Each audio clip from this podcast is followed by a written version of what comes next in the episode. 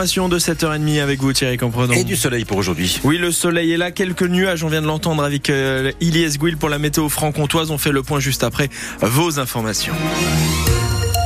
Ils veulent que la promesse soit tenue. Cette promesse, c'est celle d'Emmanuel Macron en faveur du rachat par EDF de la branche nucléaire de GE. Le mariage aurait déjà dû avoir en novembre dernier, mais à ce jour, rien n'est fait. Alors hier, une quinzaine de salariés du site de Belfort ont débrayé pour montrer leur impatience et leur inquiétude. Il faut savoir que c'est à l'usine de Belfort que sont fabriquées les turbines Arabelle, l'un des maillons essentiels des réacteurs nucléaires. Alors aujourd'hui, ils ne veulent plus de paroles, ils demandent des actes. Écoutez, Laurence Santoire, délégué CGT chez GE à Belfort. Pour reprendre l'indépendance de la turbine Arabelle, on a besoin de s'assurer que les États-Unis ne vont pas entraver le bon déroulement de notre, car... de notre carnet de commandes, que les conditions de la vente sont réellement remplies dans la mesure euh, où on va pouvoir honorer les contrats qu'on a déjà signés et qu'on va pouvoir continuer à se développer. Il n'y a aucun doute de la part du gouvernement sur la nécessité de conclure le deal.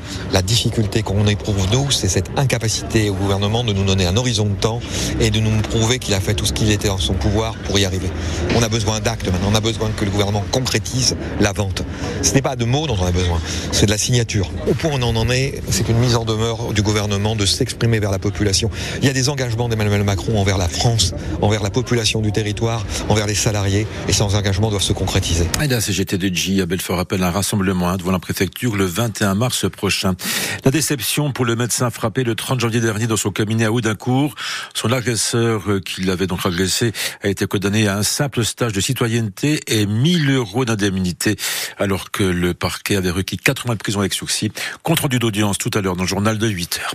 Le Sénat se prononcera cet après-midi sur l'inscription de l'IVG dans la Constitution.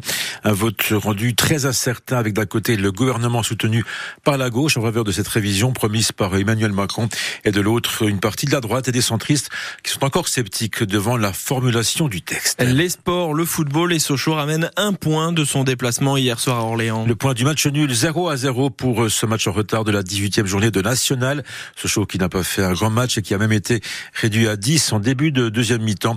Bref, une prestation mitigée.